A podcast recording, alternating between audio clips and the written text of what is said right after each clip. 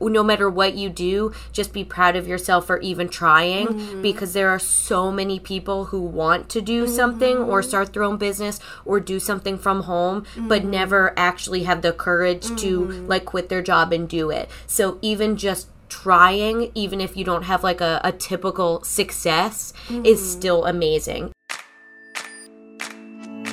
欢迎收听佩佩没在闹，佩佩 Talks，让我陪你去美国，陪你开店，陪你认识食品业，陪你聊天。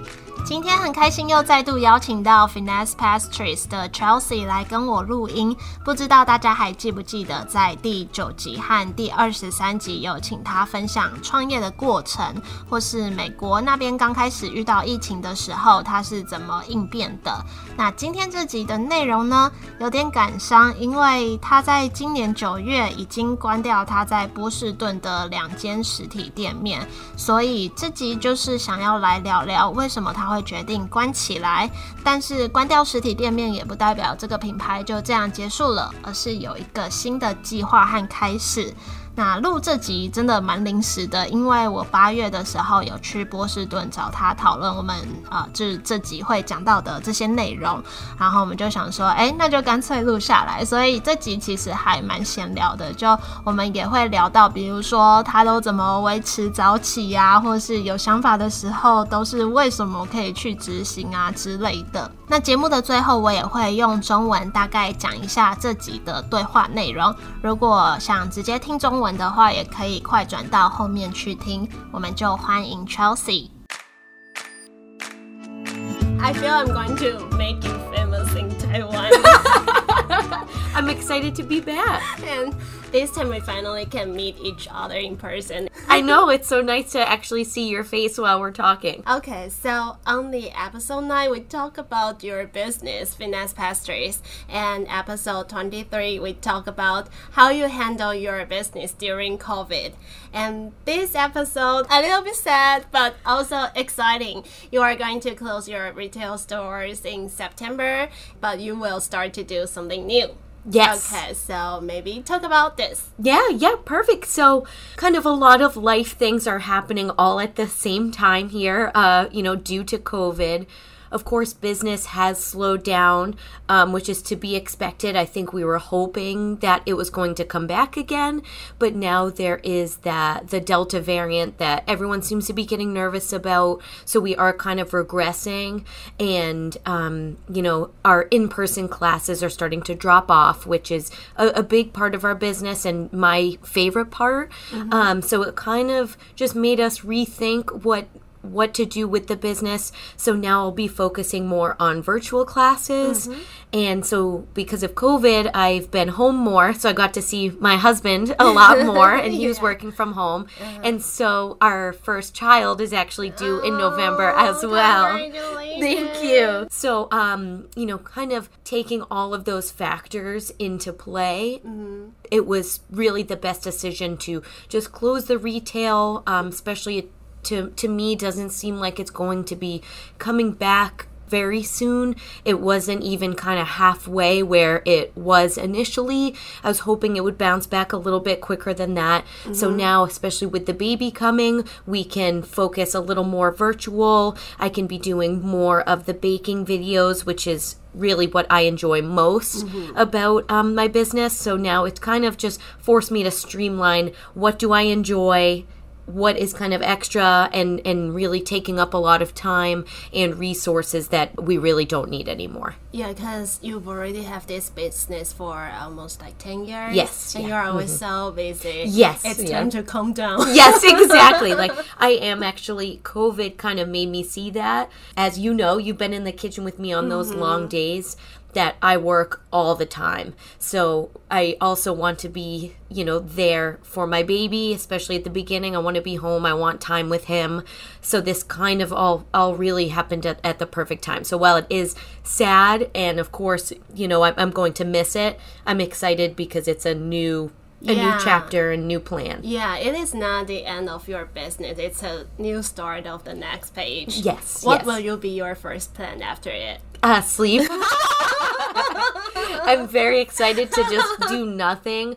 I don't think I'll be able to do that for long. I think I'll take like two days off of uh-huh. just like sleeping and then like being in my pajamas all day. And then I think I'll go crazy. So then I'll start working on, you know, a lot of like the on demand classes, a lot of the baking videos. I have virtual classes already scheduled. Uh-huh. And then also um, nesting and preparing for the baby too. Mm-hmm. So I'll be busy.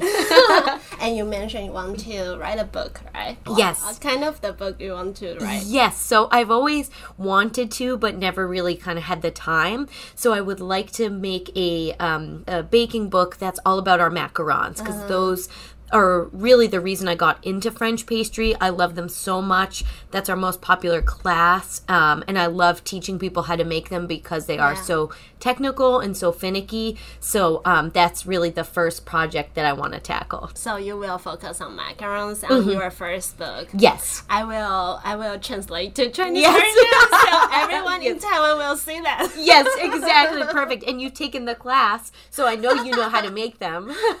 and you talk about podcasts, right? But you talk about it a long time ago. yes, yes. I, I think um, it was at least over a year ago. And I was like, okay, I think you know I have some extra time to do this. And then it just kind of kept getting pushed to the back of the to do list. Um, but then I can be a guest on yours, so it, it works out. what kind of podcast do you want to do? Yes, um, something kind of similar to, to you, where you're interviewing other business owners. Um, I think there's a lot of behind the scenes in the restaurant and food Yeah. industry that people don't know of. Uh-huh. So, a mix of, of course, how people got started in their business, but also some of the behind the scenes things that, you know, I can relate to with, with these owners. Um, so that way people get a sneak peek of how it's not always as glamorous as Uh-huh. Instagram makes it look. True.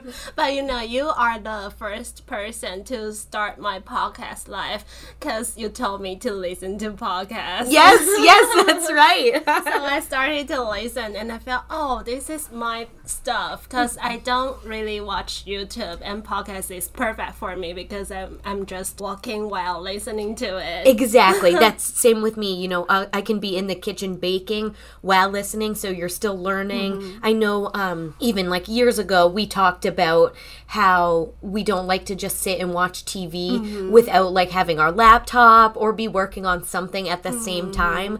So I feel like podcasts are kind of that perfect thing where we can still be productive while still listening to a podcast. Yeah, like we can do two things. exactly, exactly. yeah, I feel I'm so excited for it for you about this part. And when you start to do it, I will share it with everyone. And please do it. yes, I so your voice will still around me. Yes, exactly. perfect, perfect. You can be my co-host. And also, I feel like because if you're going to do this, it's it's about like personal brand and um, putting your professional stuff to everyone.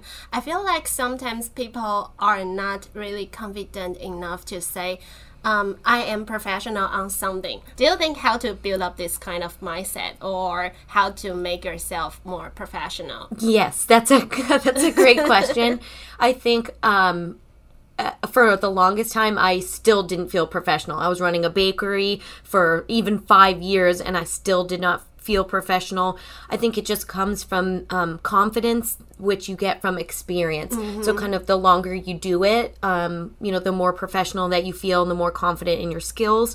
But I think initially everyone has to kind of fake it a little so Oh, that yeah. on the outside you appear because to me you appear very professional on the outside on the inside you might feel like an imposter and like you don't know what you're doing and oh Uh-huh. no they they know that I don't know what I'm doing but no one has any clue it's just you who's who's worrying about it so Yeah. at the beginning it's it's really just it, it doesn't feel that way from someone looking at you, but it feels that way on the inside. So just trying to deal with that, and then once you get enough experience, then you'll feel confident enough that Yeah, you will be so how professional. to deal with that in your inside? Uh, good question.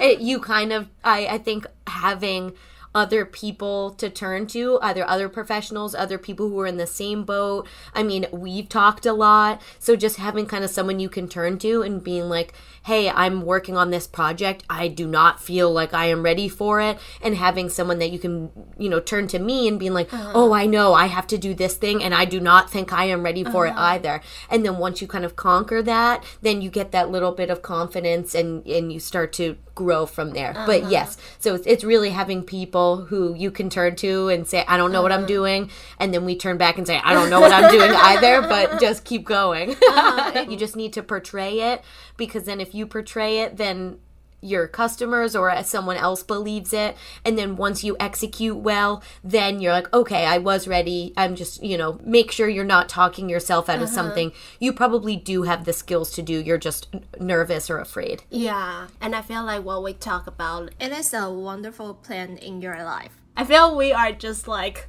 turn um, like yes. upside down. yes uh-huh. Always. And you may think uh, you learn baking, so you open the baking shop, but it is actually not just it. Like you can do the class you mentioned about, you can do consultant, you can do like it just spread out to everything about baking. Yes. Yep. Mm-hmm. And even um, if, if, for some reason if I never wanted to bake again, the skills that I know from yeah. running a business, managing staff, there are so many. Anything that you do, if you decide you don't like it or if it doesn't mm. work, you still have so many skills that you can then mm-hmm. put in your mm-hmm. toolbox, put on your resume mm-hmm. that will mm-hmm. translate into something else. Nothing is ever a waste of time. You're always learning something. Have you ever feel regret that you haven't like go to office or other company? no, not at all. No, no. I think I know myself, and I know that I would go crazy. Uh-huh. Um, I am grateful that I didn't know everything that was going to happen in the business when I started because it as you know, it's long days, it's hard, it's sometimes, you know, you feel unappreciated. Yeah. Um, but I, do, I definitely don't regret it. But and, and I I don't regret mm-hmm. not getting an office job because I can honestly I could always do that. If I wanted to, I could uh-huh. go back uh-huh. to school and then work in an office, but I know I won't be happy. yeah, yeah. But in these 10 years, you are kind of locked yourself in this kitchen. Then you may can travel while working. Are you excited? Excited about that. Yes, that's what I'm most excited for to see sunlight during the day um, and definitely traveling. I know um, my husband loves to travel too and travels for work, and there's uh-huh. a lot of kind of trips that we've always wanted to take, but just couldn't, even smaller trips because in a bakery, the weekend is the busiest time. Yeah. And that's when we could go away for a few days because that's when he doesn't work. So yeah. our schedules are always kind of flip flopped. Uh-huh. So I'm excited to be able to just even a day trip. I'm so excited for just a day trip. yeah. What do you think is your ideal lifestyle in the future? Yes, that's a, a great question. I'm, I'm still not exactly sure, but I know being a, a mom is for me kind of taking the forefront that's that's the most important to me right now mm-hmm. i love to teach so i would really like to keep teaching in there too and sprinkle some travel as well so some some sort of mix of those three and i think i'll just have to kind of wing it and figure out what that looks like mm-hmm. and do you think what's the most missing part like what do you miss the most in this kitchen after closing yeah, it, that's a, nothing. yes, uh, no, I definitely will. Uh, of course, the the other chefs that I work with, um, I know we'll, we'll, still keep in touch, but I'll, I'll miss that. Um, I know I will have other another purpose, uh. but I like having to get up in the morning for something. So I am a little worried that like you wake up and you're like, well, I don't have to be up at you know uh-huh. four uh. in the morning. Do I just go back to sleep or what do I do? Uh-huh. And um, and also having a very large kitchen because I'll come here to make like Thanksgiving dinner and then bring it home because we have, you know, all the dishes. We yeah. have a giant, um, you know, dishwashing area. I have yeah. so much room to spread out and I don't want to go home to just like a little home kitchen. yeah, you mentioned about getting up early. I also want to ask you this question like how can you get up so early even even though like nobody pushed me, nobody gave you deadline. Yes, yes. I'm I'm not sure I'll be able to. Because at first I quit my job in the office, and I feel I just cannot wake up on time since everything um you you you control it. There's no one who would give you your deadline. Yeah, you don't get in trouble if you Yeah. sleep in late. Um, I feel like that too. So I know, um, you know, and being pregnant too, Mm-hmm. I'm very tired. So it's hard to get up already. But I think I'm going to be in the same boat as you where I don't have to get up, so I won't. But what I like to do is schedule. Um, like I like to swim, so you have to schedule that where where I swim. So I'll schedule it early in the morning, so that way I have to be up, or I'll schedule like a, a Peloton with my sister, and we're gonna meet at six a.m. Because if I'm not meeting someone, or if I don't have like an appointment, then I would just Yeah. like you in the office. After the office, I would just sleep until whenever. yes, no, I'm very bad. I feel guilty every day. Yes, me too. Me too. For someone who gets up early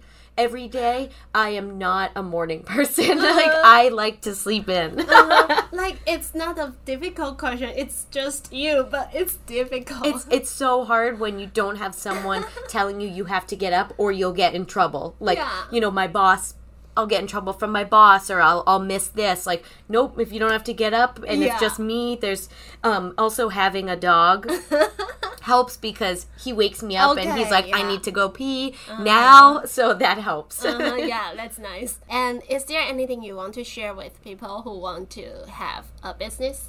Pretty much kind of like what I mentioned in the previous episode that things will come up that are out of your control and even if they are in in your control, don't be afraid to to pivot or change what you thought your business was um, and don't be discouraged, you know, closing the the retail for a little while I was pretty upset about it and and kind of deciding to do it, but then kind of weighing the options it made the most sense.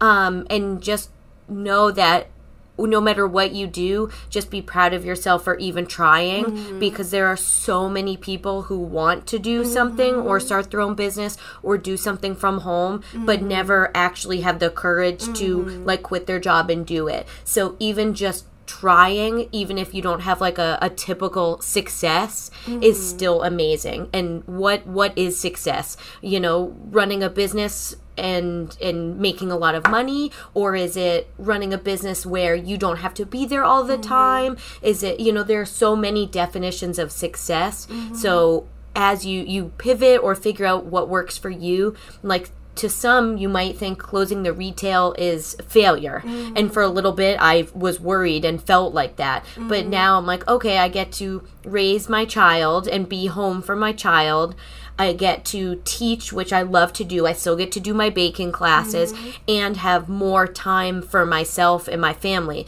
which I've never had. Like to me, mm-hmm. that is way more successful mm-hmm. than 10 years of working like 80 to 90 hours a week and looking tired all the time. So, just your definition of success can can change as you grow. I've heard so many people that they want to do something, but they didn't execute it.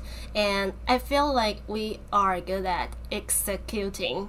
How do you think, like, if somebody tell you they want to do something, how would you encourage them to do it, like a concrete way? Yeah, so I, I would first do a ton of research on mm-hmm. whatever it is you're you're trying to do because knowing what you'll need or what skills you need is very uh, going to need is very important. Um, but then just taking small steps. Um, I didn't do that. I went like into the deep end.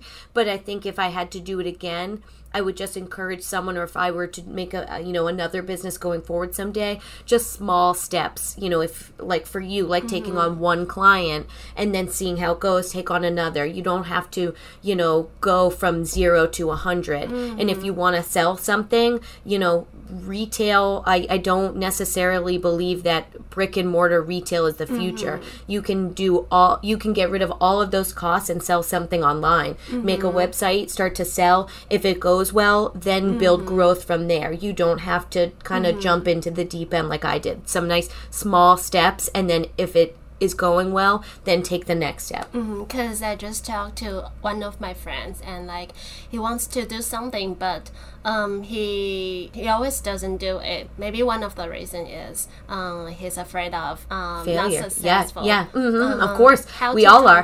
that mindset. Um, that's a great question. I mean, I think everybody is is scared of it, and that for me was fuel. You know, and I think what what also helped for me is, or I don't know if it's if you'd say help, but that was my only plan. So I think if you are working at, at a business and then you're doing something on the side or you're afraid mm-hmm. to start it it's because you have a safety net. So mm-hmm. you're like i'm at work i can always just stay at my job. But once you if you stop your job and then you mm-hmm. focus 100% on what it is that you want to do that of course you fear failure but mm-hmm. you have no plan b. It's like you need to make it work. And i think that like kind of necessity and almost like desperation is what makes it happen. I think it's hard to kind of step on the gas and really commit to it if you are only half doing it and then half doing something else. Mm-hmm. because I always feel you are so good at executing it. Like you have so many ideas, and they are not just ideas. You just do it right away. Yes, yes. Uh-huh. Oh, I think that's from from help with people like you because I come up with the ideas, but then uh-huh. people help me execute them. Like uh-huh. I, I've always been, I've always said to you, I'm like, Pay, I want to do this. I have thought this, this, this, and then you help me do it. Um, it having people to help you execute is is huge because you uh-huh. can have all these ideas, but they don't mean anything Yeah. if if you don't do anything. And then if you have so many ideas, just pick one. Pick mm-hmm. one and start in the direction of that. Don't get overwhelmed. I have all these things I want to do. Put them down on a paper. Pick mm-hmm. whatever you're most excited about and then start on that. And then mm-hmm. keep adding to your idea list. You're always going to have more time. You can you can go from there, but just pick one thing so that it's not overwhelming of all these things that you want to do. You make me feel like I can uh, aid a project management. Yes. Yes, yes, you definitely, you definitely could. You've done that for me so many times, and given me deadlines when I need them. You're like, I need this by Friday. I'm like, okay, I'll get it done. I'll get it done. All right, thank you again for coming to my podcast. Thank you so much for having me. Um, I'm not sure if I can do another episode if there's no business, but maybe there You can be some. I will make you famous. Yes, there will be something about what I'm doing now, doing stuff from home and, and kind of figuring it out. But I really enjoyed it, and thanks for having me Hope all these everything times. going well. Yes, it is, and I Yay. hope it is for you too. Bye bye. Bye.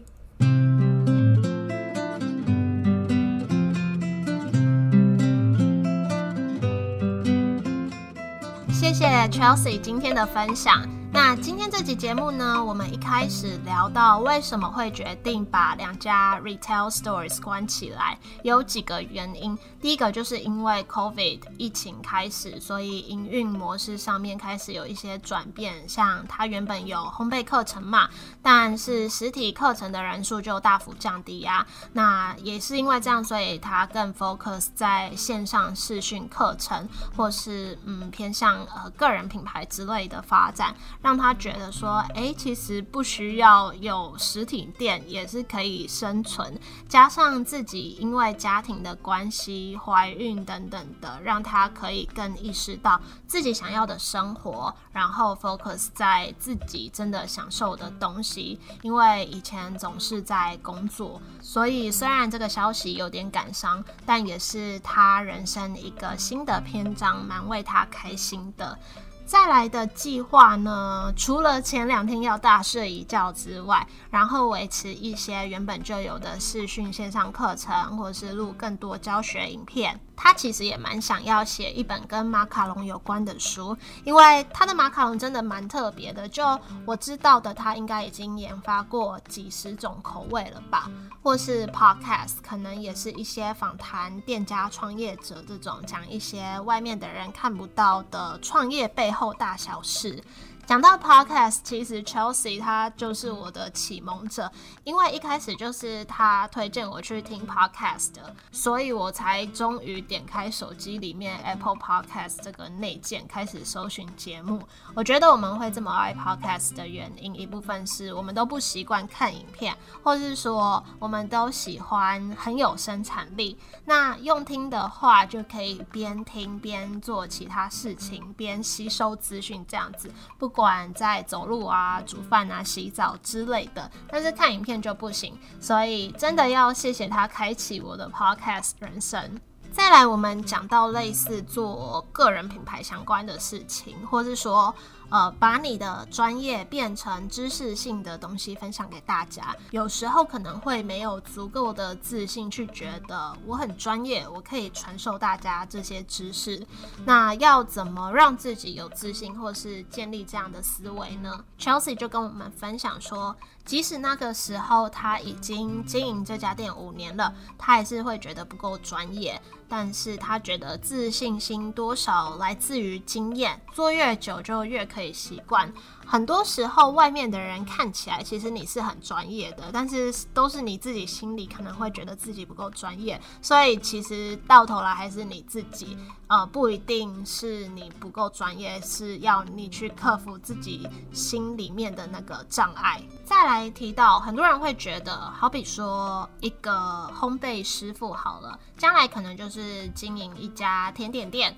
但是在这个个人品牌盛行的时期啊，其实很不一定。它的发展也许可以转向课程顾问、作者等等的角色，任何跟烘焙有关的事情都可以去做，或是甚至可以去分享怎么经营一家店啊，怎么带员工等等的。而且因为自己有亲身经营过一家店，未来要去传递这些内容就可以更具说服力。所以也不要把自己可以做的事情给设限了，而是把那个你的专业的技能当做核心，然后放射状的去发发展，看看你可以做哪些事情。那我也问他说：“你觉得未来想要的生活风格是长怎样？”他就说：“现在还不是很确定，但是知道要成为一位母亲是现在最重要的。然后可以一边教学，偶尔可以去旅行，这三样算是他现在最想要的状态。那关键之后会想念什么？他说想念同事，或是可能会早起不知道做什么这样，以及想念有很大的厨房。”因为像之前有很大的厨房，有很大的洗碗水槽，但是呃以后在家了，可能就只有家里小小的厨房这样子，所以就进而问到他说：“那你到底为什么都可以这样子准时早起起来？因为呃一直以来都没有人逼你起床。”那他也跟我们分享说，像他早上会安排游泳啊，或者是说呃想跟谁约早上这样子，就是让一些外界的因素去。逼自己离开床。那最后，Chelsea 想要跟大家分享的事情是，有时候事情可能会突然来，会没有计划，也不能掌控。但是不要害怕去改变，不要害怕去改变你原先想象的样子。或是如果有一天要走到关闭的话，也不用气馁。就不管做什么决定，都对自己有信心，或是。呃，对自己感到骄傲，因为有很多人是很想做这些事情的，但是从来没有辞掉工作去做。所以，即使你你去尝试，即使没有所谓的成功，还是很棒的。但是，什么是成功呢？不管是赚钱或是什么，成功都有很多种定义。像 Chelsea 现在就是想要专注多一点在家庭上面，这是他以前没有去做到的。对现在的他来说，这样子的方式比过去十年那样要每周工作八十到九十个小时，总是看起来很累。这样子比之前还要成功。那聊到很多人总是会有很多想做的事情，但从来没有去执行。嗯，我觉得我跟 Chelsea 都算是蛮善于执行想法的人。我就问他说有没有一些具体的做法，他就分享，呃，比如说他会先做一些调查，像是如果想做一件事情。你需要有什么技能之类的，然后从一小步一小步去开始。比如说，像你想要做服务性质的接案这种的，你就先尝试第一个客户，看看执行的如何，再去尝试接下来的。或是如果你想要卖东西，未来的生态可能也不需要有很完整的店面，那就可以先在线上卖卖看，可以先省下一些成本。那如果不执行的话，是因为害怕失败，要怎么克服那个心理障碍？他就说，嗯，对，就是很多人可能都会把自己深陷在那个。那个安全区域，但是如果你愿意百分之百专注投入在想做的事情，你就没有所谓的 Plan B，就会拼命的去把它做到好。或是如果身边有一个人可以讨论或是帮忙执行，那也可以推着你前进。那如果有太多 idea 的话，就先选一个，然后开始做，不用一次就做很多，让自己压力很大这样子。好啦，那今天这些就是我们聊的内容。如果对 Chelsea 分享的内容有兴趣的话，也可以到第九集《高中就决定创业并注册品牌名，不断追求创新与巧思的法式甜点店》，或是第二十三集《二零二零的美国店家想对台湾店家说的话》，那些疫情让我们学到的事，这两集去收听。也希望他可以赶快出书，或是开始 podcast 节目，到时候再分享给大家。那今天就到这里，谢谢你们的收听。喜欢这集的话，也可以帮我到 iTunes Store 评分留言，或是分享给身边你觉得也会喜欢这集节目的人。也可以到我的 IG PayPay Talks 看一些文字讯息，或是日常生活，或是在我的网站上也会有不定期的更新文章。搜寻 PayPay Talks.com 就有。有了，希望大家都可以有一个新的美好的礼拜。我们一样，下周一见喽，拜拜。